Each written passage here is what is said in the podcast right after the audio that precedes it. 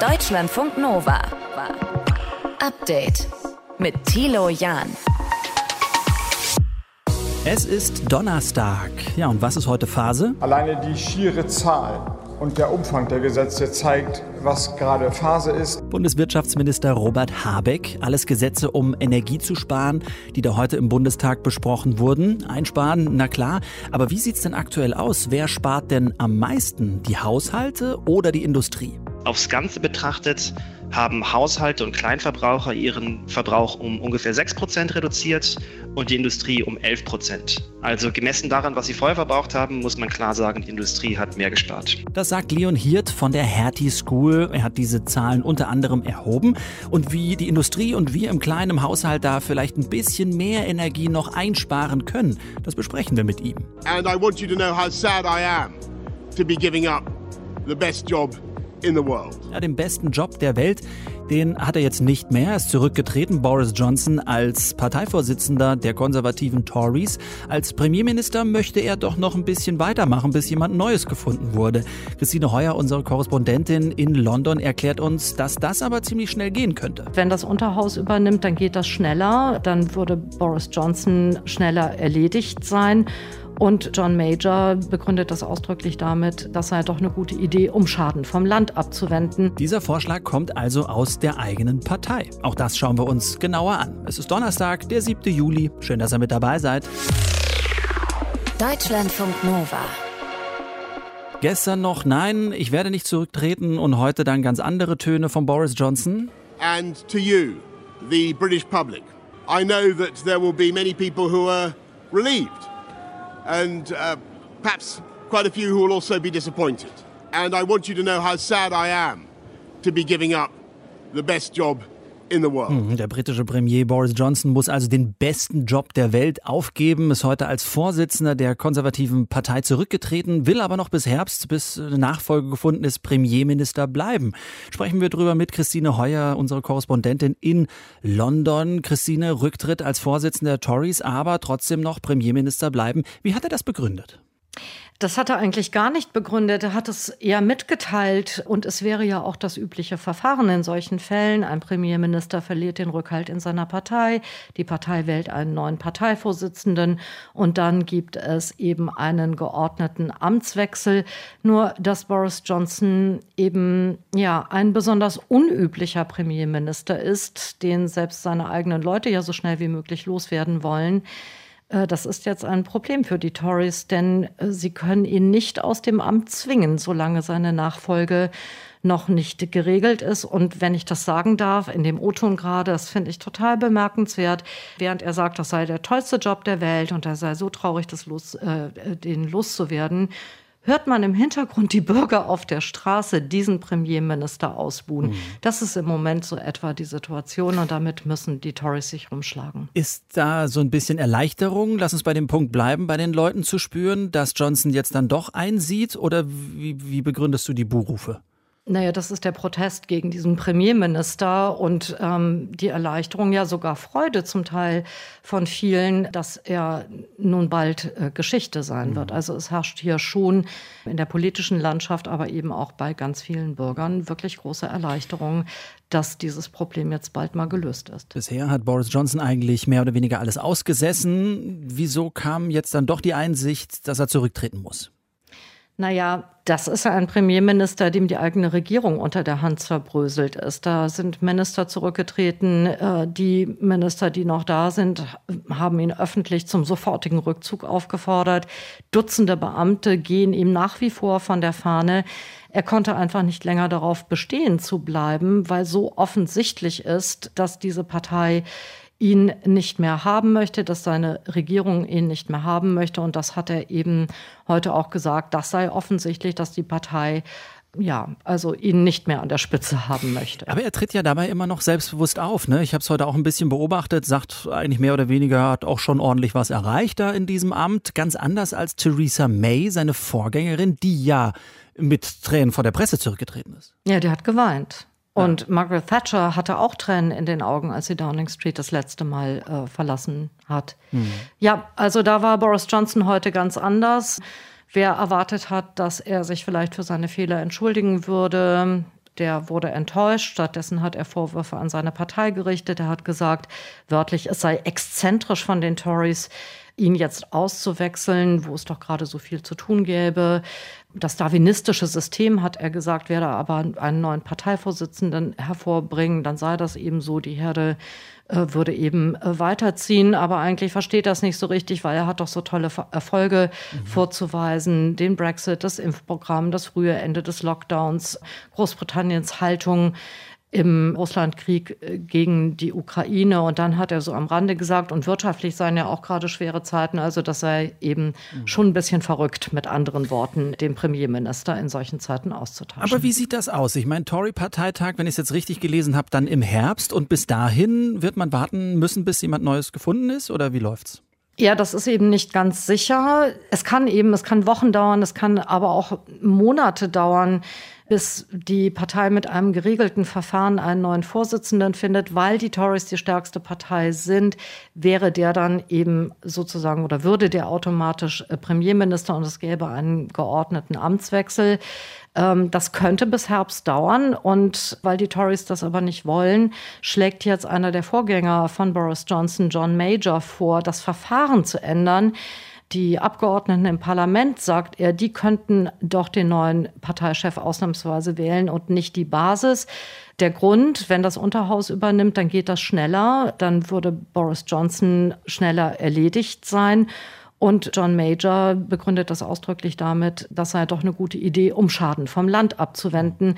Man kann auch sagen, er wendet damit möglicherweise Schaden von den Tories ab, denn Labour droht mittlerweile mit äh, einer parlamentarischen, mit einem parlamentarischen Misstrauensvotum.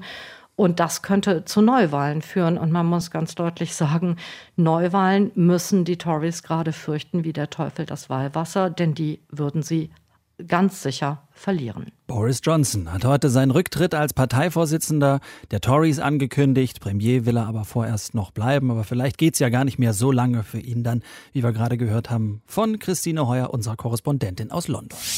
Deutschlandfunk Nova. Update. Ja, heute sind gleich eine ganze Menge an neuen Gesetzen im Bundestag diskutiert worden.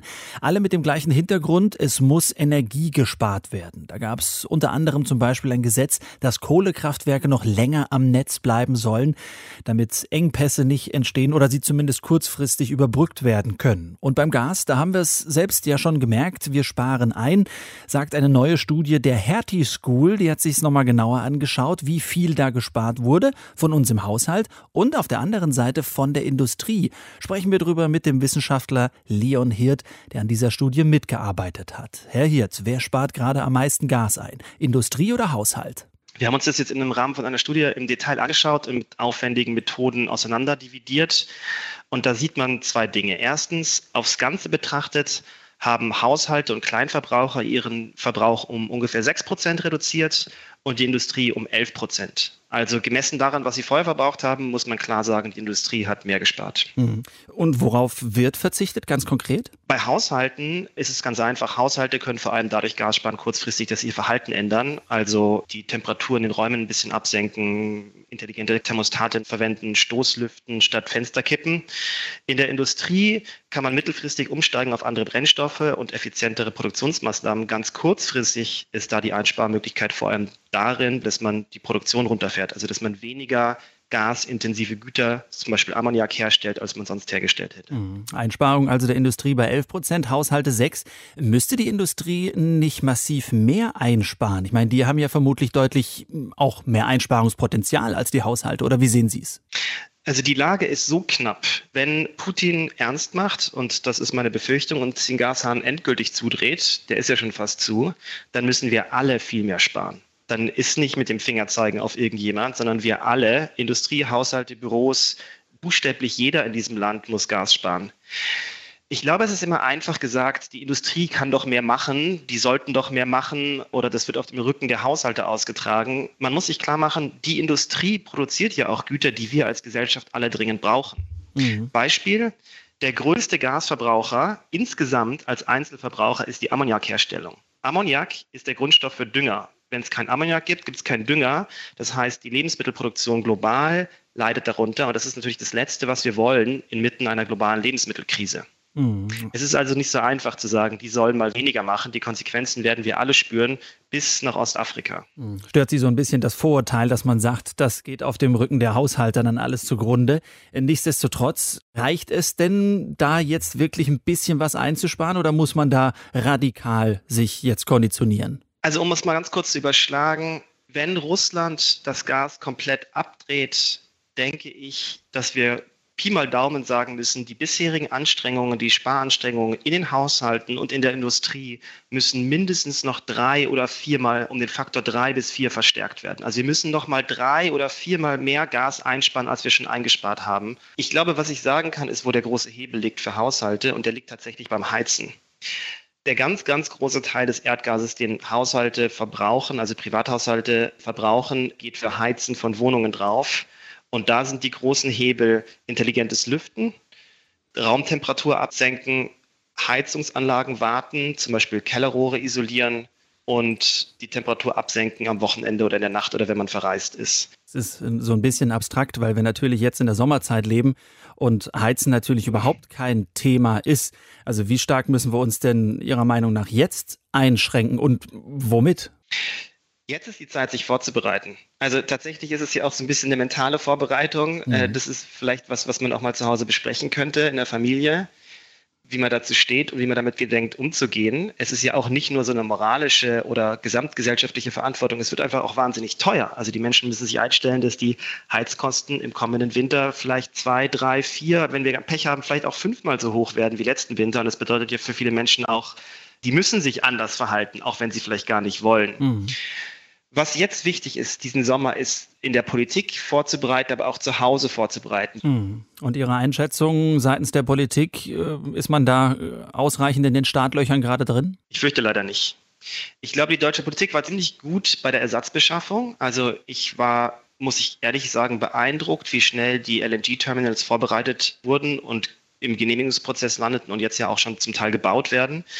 Was aus meiner Sicht sowohl in Europa als auch in Berlin nicht gut geklappt hat, ist die Nachfrage zu reduzieren. Ich glaube, dass wir hier ein halbes Jahr Zeit verloren haben und dass wenig vorbereitet wurde und wenig umgesetzt wurde an Maßnahmen, um den Verbrauch signifikant zu senken. Und ich kann das verstehen. Das sind politisch unpopuläre Maßnahmen. Da verliert man als. Das ist nichts, was, was Wählerstimmen einem bringen wird.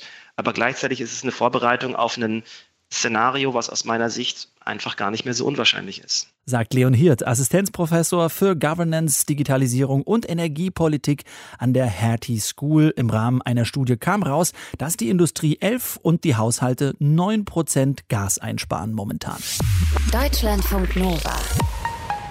Update. Bisschen behind the scenes an dieser Stelle hier in Deutschlandfunk Nova ist gerade so unter den Kolleginnen und Kollegen ein bisschen Abi-Zeit, Flair würde ich sagen. Viele laufen rum und sagen, hey, und wie warst du da im Test? Und dann werden Noten verglichen und dann sagt man nichts, wenn man schlechter war. Es geht um das Autofahrerwissen 2022. Ein Test, den der ADAC durchgeführt hat. 20 Fragen sind da zusammengestellt. Martin Schütz aus unserem Team.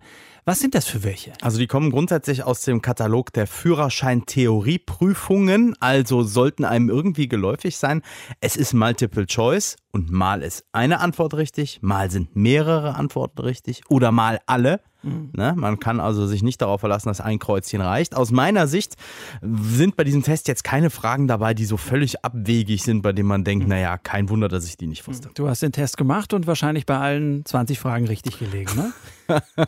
so wichtig. Nein, kenne. ich habe äh, 12 von 20 richtig. Oh, Kategorie Verkehrsraudi oder was ist Nein, das? Nein, nee, nee, im Leben nicht. Also in, äh, einen Punkt in Flensburg habe ich nicht und ich fahre Auto, ja. Also mit zwölf richtigen Fragen liege ich aber so weit ganz okay. Ich würde versetzt oder hätte mein Abi in der Tasche auf jeden Fall. Äh, laut dem ADAC sind die Ergebnisse bei diesem Test aber im Grundsatz eher erschreckend. Hm, es handelt sich um eine repräsentative Umfrage unter mehr als 3500 Autofahrerinnen und Autofahrern und nur 2% mhm. haben 17 oder mehr Fragen richtig beantwortet. Der Durchschnitt kommt auf ungefähr so 10 richtige, also genau die Hälfte und 5% der Befragten haben sensationellerweise 0 bis 4 Fragen richtig. Ich möchte ehrlicherweise darauf hinweisen, dass ich diesen Menschen im Straßenverkehr nicht begegnen möchte. Steht leider nicht dran. Ne? ich weiß es nicht. Wissen. Vielleicht Vielleicht ist das bald so ein Aufkleber vom Gab es denn Fragen, die praktisch alle gewusst haben? Ja, also bei einer Frage, da wussten 87 Prozent die richtige Antwort. Mhm. Äh, wollen wir dich kurz mal testen? Ähm, welcher Abstand zum vorausfahrenden Fahrzeug soll außerhalb geschlossener Ortschaften in der Regel mindestens eingehalten werden? Antwort A, ein Fünftel der Tachoanzeige in Metern oder Antwort B, halb, also die Hälfte der Tachoanzeige in Metern. Ja, einen halben. Einen halben, da kennst du dich aus mit halben, ne? Richtig. Siehst du? Ja. Jetzt schon mal eine richtig. Und natürlich eine Frage, äh, die einen immer interessiert, äh, vor allen Dingen dich. Wie lange dauert es im Allgemeinen, bis 1% Promille Alkohol im Blut abgebaut ist? A, 5 Stunden, B, 10 Stunden oder C, eine Stunde. Ja, zehn Stunden. Auch richtig. Ja. Wussten auch 86. Aber das sind auch Fragen, da gehst du eigentlich auch immer aufs Maximum bei so Dingern, ne? Da, da, ist, es- da gehst Wie du meinst du das jetzt? Ja, auf Maximum der Zeit. Wenn du jetzt gesagt hast, Man ein, trinkt gar ein nicht, Tag, bis man wieder fährt. So ist es doch. Ja, genau. Ja. Ja. Ja, da, das stimmt aus. Und die Flops unter den Fragen? Die Flops, ja. 6% wussten nur die richtige Antwort zu dieser Frage. Welche PKWs, die eine ausgewiesene Umweltzone befahren, unterliegen der Kennzeichnungspflicht mit einer Feinstaubplakette? Weißt du noch, worum es geht? oder soll ich es nochmal erklären? Noch die, die im, in der Windschutzscheibe, diese Ja, die ganz Dinger, genau. grün Ah. und gelb und ja. ja. PKWs mit A, Ottomotor, B, Dieselmotor und C, Elektromotor. Ähm, Diesel muss das sein, oder nicht? Oder ist der Otto ein Diesel? Der Otto ist ein Verbrenner, ein ganz normaler Benziner. Mhm. Also A wäre Otto, B wäre Diesel, C wäre Elektromotor. Und die Frage war, wann die raus sind. das, Gott, das ist Cool. Du, du hast die Frage begriffen. Also, es geht darum, wer eine Feinstaubplakette eben in der Umweltzone Ja, haben muss. Die Ottos. Die Ottos, ja. Mhm. Und die Diesels. Mhm. Und die Elektros nicht. Die sind ja raus. Ist das jetzt eine Frage oder ist das eine Antwort, Herr Das, Jahn? ich, ich dachte, das ist so bei Wer wird Millionär, dass du dich langsam auch auf meine Antworten einstellst und mir Tipps Hm. gibst. Nee, ich würde sagen, nimm einen Telefonjoker. ist Ach nämlich Gott. falsch. Auch der Elektromotor Ja? muss. Ja, ich habe sie auch nicht gewusst. Aber du siehst, wie meine Geteiltes nur Leid. zwölf richtigen Antworten zustande gekommen sind. Und ähm, ja, Ja. das ist schon ein bisschen schwierig. Und eine Frage hat auch die Leute echt gekillt. Äh, während der Fahrt bekommen sie einen Anruf. Was Mhm. müssen sie beachten? Ich darf telefonieren, wenn ich A, das Telefon hierzu nicht länger als sieben Sekunden Nein. bediene. Oho, da kennt sich aber aus. Ne? B, das Telefon hierzu nicht gehalten wird. Auch nicht. Aber wobei, doch, wenn es über einen Freisprecher geht, kannst du rangehen, wa? Korrekt. Die Nutzung des Telefons höchstens eine kurze Blickzuwendung erfordert. Ich mag manche deutschen Wörter. Kann ich auch eine Blickzuwendung von dir bitte haben? Eine Hast du, grad- hast du doch gerade gekriegt von mir, die Blickzuwendung. Gott, das ist aber wirklich echt ein kniffliges Ja, was jetzt? Ding. Ja oder nein? Ich Blickzuwendung, kurze. Nee, ich, ich hätte äh, die 2 gesagt hier. Ähm, So ist auch schon mal richtig, das stimmt. Ja. Und die drei aber auch. Also eine, Ah, okay. nur eine kurze Blickzuwendung. Merke dir dieses Wort, damit du beim nächsten Mal Auto fahren das genau weißt. Unterm Strich, was lernen wir da draus, Martin? Also besonders gut haben Fahranfänger abgeschnitten, ist ja auch kein Wunder. Ich meine, Mhm. bei denen ist die ganze Plackerei rund um die Blickzuwendung und anderen Krams nicht lange her. Ähm, Und die, die mit viel Routine unterwegs sind, so wie du, die haben nicht so dolle abgeschnitten. Und deswegen rat der ADAC, äh, ne, auffrischen gelegentlich, Mhm. damit man die Regeln nicht vergisst. Auch nochmal so Bögen kaufen vielleicht. Das ist ja schon auch witzig. Schönes Partyspiel und dann kann man nochmal Ah. Ach, durchgehen. du hast wirklich immer die besten Partyideen. Wahnsinn. Ich wollte gerade sagen, dass das hier. Vielleicht noch ein halbes Glas Apfelsaftschorle für jeden? Danke. Autofahrerwissen 2022. Deutschlandfunk Nova. Update. 20 Jahre lang, von 2001 bis 2021, ging die Militäroperation in Afghanistan, angeführt von den USA. Den Terror besiegen und in Afghanistan demokratische Strukturen installieren. Alles, was an großen Zielen eigentlich verkündet wurde, muss man festhalten, wurde nicht erreicht. Jetzt soll der Einsatz zumindest aus deutscher Sicht aufgearbeitet werden. Der Bundestag wird voraussichtlich heute noch beschließen, dass ein Untersuchungsausschuss die letzten zwei Jahre und auch den überstürzten Abzug der westlichen Truppen untersucht. Eine Enquete-Kommission soll zudem sich mit den ganzen 20 Jahren beschäftigen. Wir haben uns heute mit dem Leben in Afghanistan beschäftigt. Wie geht es den Menschen dort? Ich habe gesprochen mit Peter Hornung, unserem Korrespondenten für das Land und wollte wissen, was er eigentlich für eine Bilanz aus Sicht Afghanistans zieht. Also ob es denn durch diesen Einsatz der Alliierten da Positives oder nur Negatives gibt. Es gibt nicht nur Negatives, würde ich sagen. Auch wenn sich viele hier in Afghanistan von Deutschland im Stich gelassen fühlen. Deutschland hat durch sein Engagement tatsächlich viele Spuren hinterlassen in Afghanistan. Vielleicht weniger militärisch, sondern eher durchs zivile Engagement, durch die Entwicklungshilfe, durch Infrastrukturprojekte, durch Projekte für die Zivilgesellschaft. Es gibt hier eine Deutschenfreundlichkeit, die ist einfach nicht totzukriegen. Das sieht man auch gerade hier in Kabul. Ich bin heute durch die Stadt. Viele Autos haben immer noch ein deutsches Kennzeichen montiert. Fast jedes dritte Auto, würde ich sagen.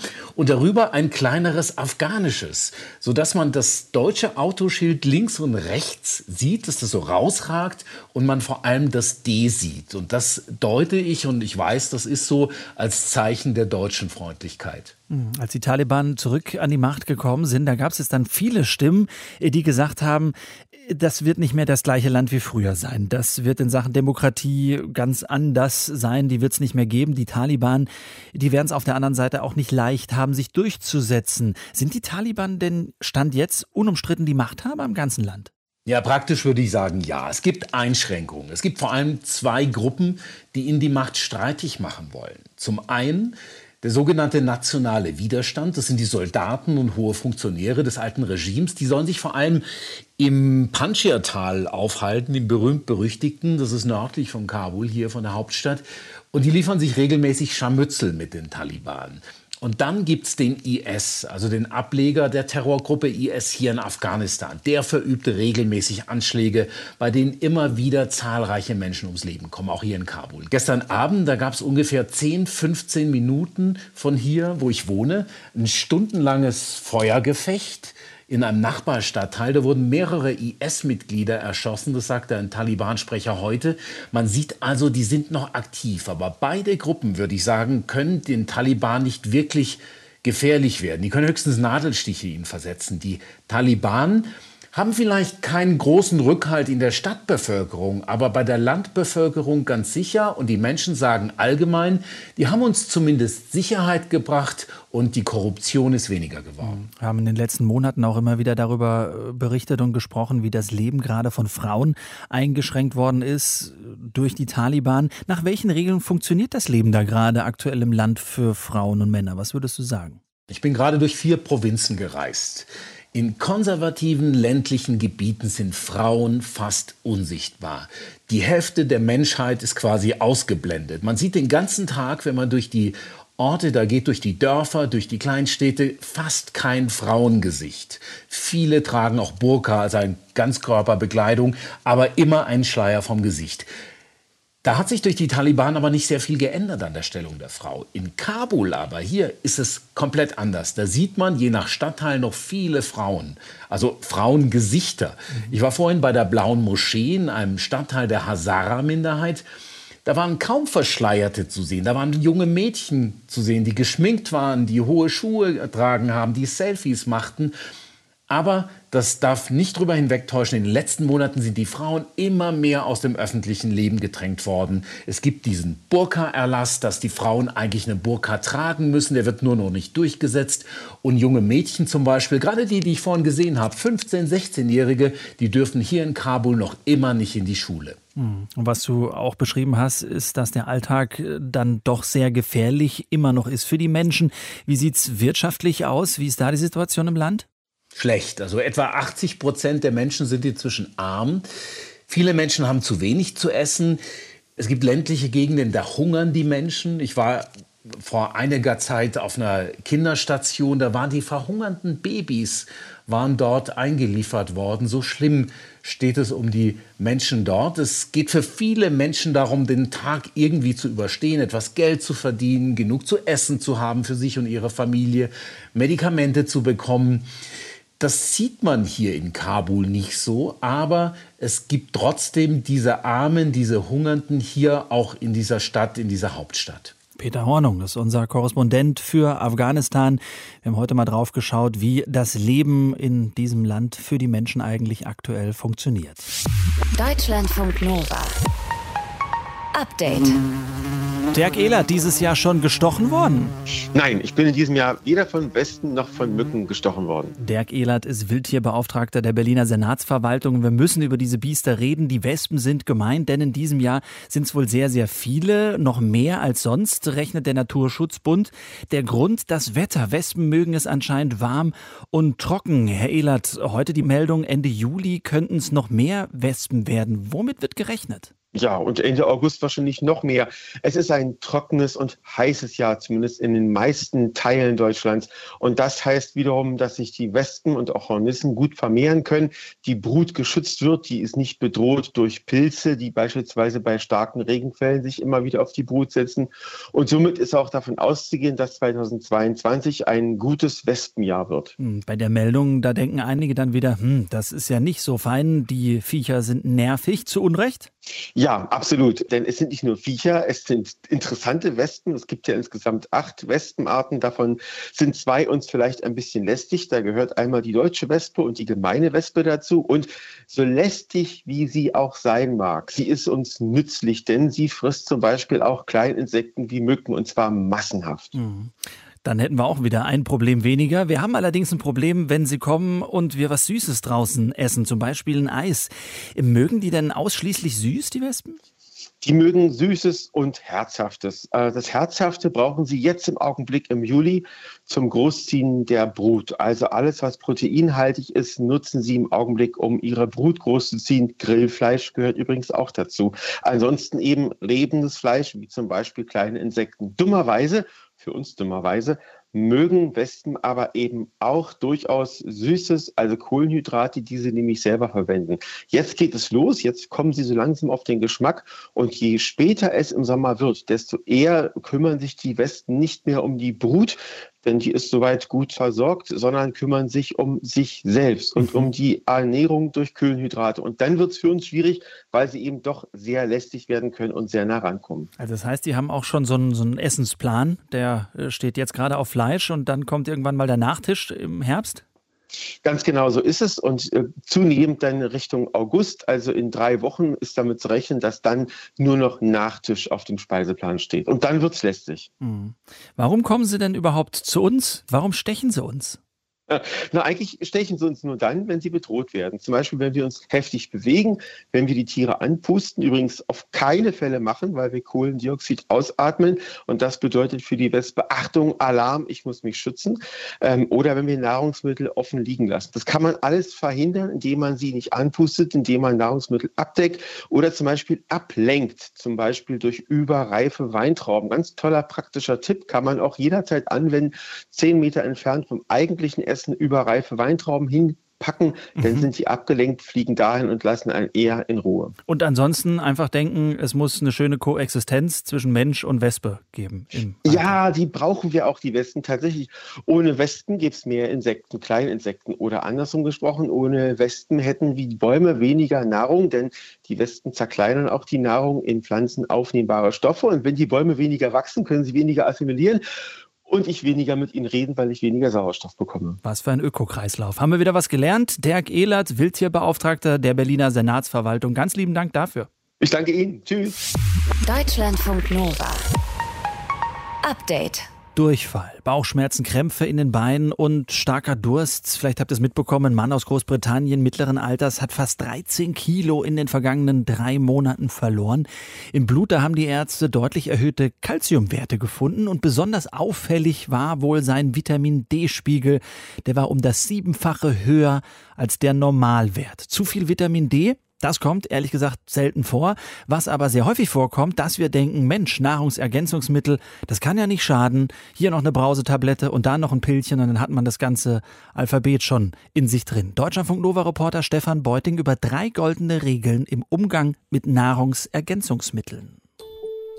Wie jede oder jede Einzelne mit Nahrungsergänzungsmitteln in Kontakt kommt, das ist natürlich unterschiedlich. Ich glaube, das ist ein Trend, ähm, weil Instagram eine herrliche Plattform ist, um sich selber darzustellen, um seine Erfolge zu publizieren, um Anerkennung zu bekommen. Sagt Influencerin Marin in der Ab 21.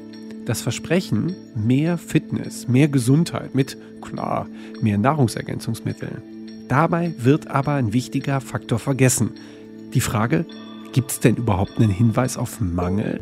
Also ich nehme persönlich für mich ähm, natürlich erstmal das, was mir fehlt. Das wäre die erste und wichtige Regel. Die Fragen stellen, bin ich mir sicher, ob mir überhaupt etwas fehlt? Möglicherweise hatte der mittelalte Brite gar keinen Vitamin D-Mangel. Auf jeden Fall hatte er im Gegenteil am Ende eine Überdosis. Auf jeden Fall nicht einfach so kaufen und ähm, einnehmen, ne, sondern vorher beim Arzt, bei der Ärztin checken lassen, habe ich wirklich einen Mangel, weil die meisten haben keinen richtigen Mangel. Das sagt die Wissenschaftsjournalistin Christina Satori. Erst checken, dann gegebenenfalls nehmen. Damit wäre das Vitamin D-Thema ja eigentlich abgehakt. Leider nein. Das zeigt schon ein kurzer Blick ins blendend recherchierte Vitamin D-Video der Wissenschaftsjournalistin Mighty Nguyen Kim, in dem sie mit ein paar Clips zeigt, wo die Debatte gerade steht. In den Medien wird Vitamin D leider immer wieder verunglimpft es wird schlecht gemacht und es heißt teilweise sogar, Vitamin D sei gefährlich. Überspringen Sie den Einbezug des Arztes. Es ist nicht nötig, zum Arzt zu gehen, zumal er aus den besagten Gründen nicht helfen will oder ökonomisch nicht kann. Klingt äh, je nach Quelle nach einer mehr oder weniger großen Verschwörung von Ärzten, Pharmaindustrie, Medien, die ein Mittel zurückhalten wollen, das jeder rezeptfrei überall kaufen kann.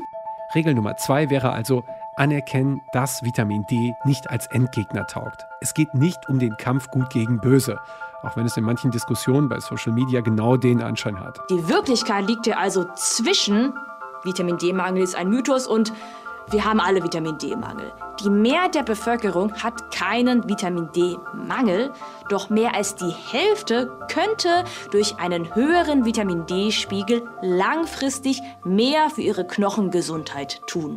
Es geht schlicht darum, weder zu viel noch zu wenig Vitamin D im Körper zu haben. Und das führt uns zu Regel Nummer drei, der Unsicherheit. Die müssen wir aushalten. Denn wir wissen zwar, dass Vitamin D-Mangel Knochen und Muskeln schädigt und überhaupt nicht gesund ist, nur fehlen uns leider auch präzise Antworten auf die Frage, wo die Grenzen liegen und wie wir unseren Vitamin D-Spiegel eigentlich ordentlich messen. Es ist eine äußerst gewagte Behauptung zu sagen, dass viele Menschen in Deutschland einen Vitamin D-Mangel haben, weil diese Behauptung kann man nicht belegen. Und tatsächlich gibt es Studien, die zeigten, dass Vitamin D-Supplements vor Erkältungen oder Infektionen schützen konnten, allerdings eher bei Probanden, die deutlichen Vitamin D-Mangel hatten oder vorerkrankt waren. Bei normal gesunden Menschen ohne Mangel gibt es für irgendwelche Benefits durch zusätzliche Vitamin D-Zufuhr keine ausreichenden Hinweise. Vitamin D bilden wir dann, wenn UVB-Strahlen auf unsere Haut treffen. Viel Bewegung an frischer Luft hilft dabei. Ausgewogene Ernährung, saisonal, gemüselastig, macht Nahrungsergänzungsmittel generell in den allermeisten Fällen unnötig. Und sollte ich mal Zweifel haben, ab zum Arzt und nachfragen, bevor ich mich selbst medikamentiere. Das wäre die Konsequenz aus Regel 1 und 3. Und wenn wir nochmal auf Regel 2 schauen. Vitamine sollten nicht nach weltanschaulicher Überzeugung oder Ideologie verabreicht und genommen werden, sondern, so wie es Pharmakologe Martin Smollig bei uns im Programm schon gesagt hat, eben nur dann, wenn wir einen konkreten Hinweis darauf haben, dass uns etwas fehlt. Von diesen Supplementen profitiert man nur gesundheitlich, wenn man vorher einen Mangel hatte. Wenn ich ausreichend versorgt war, dann bringt ein Mehr an diesen Nahrungsergänzungsmitteln eben auch keinen Vorteil. Deutschlandfunk Nova. Update.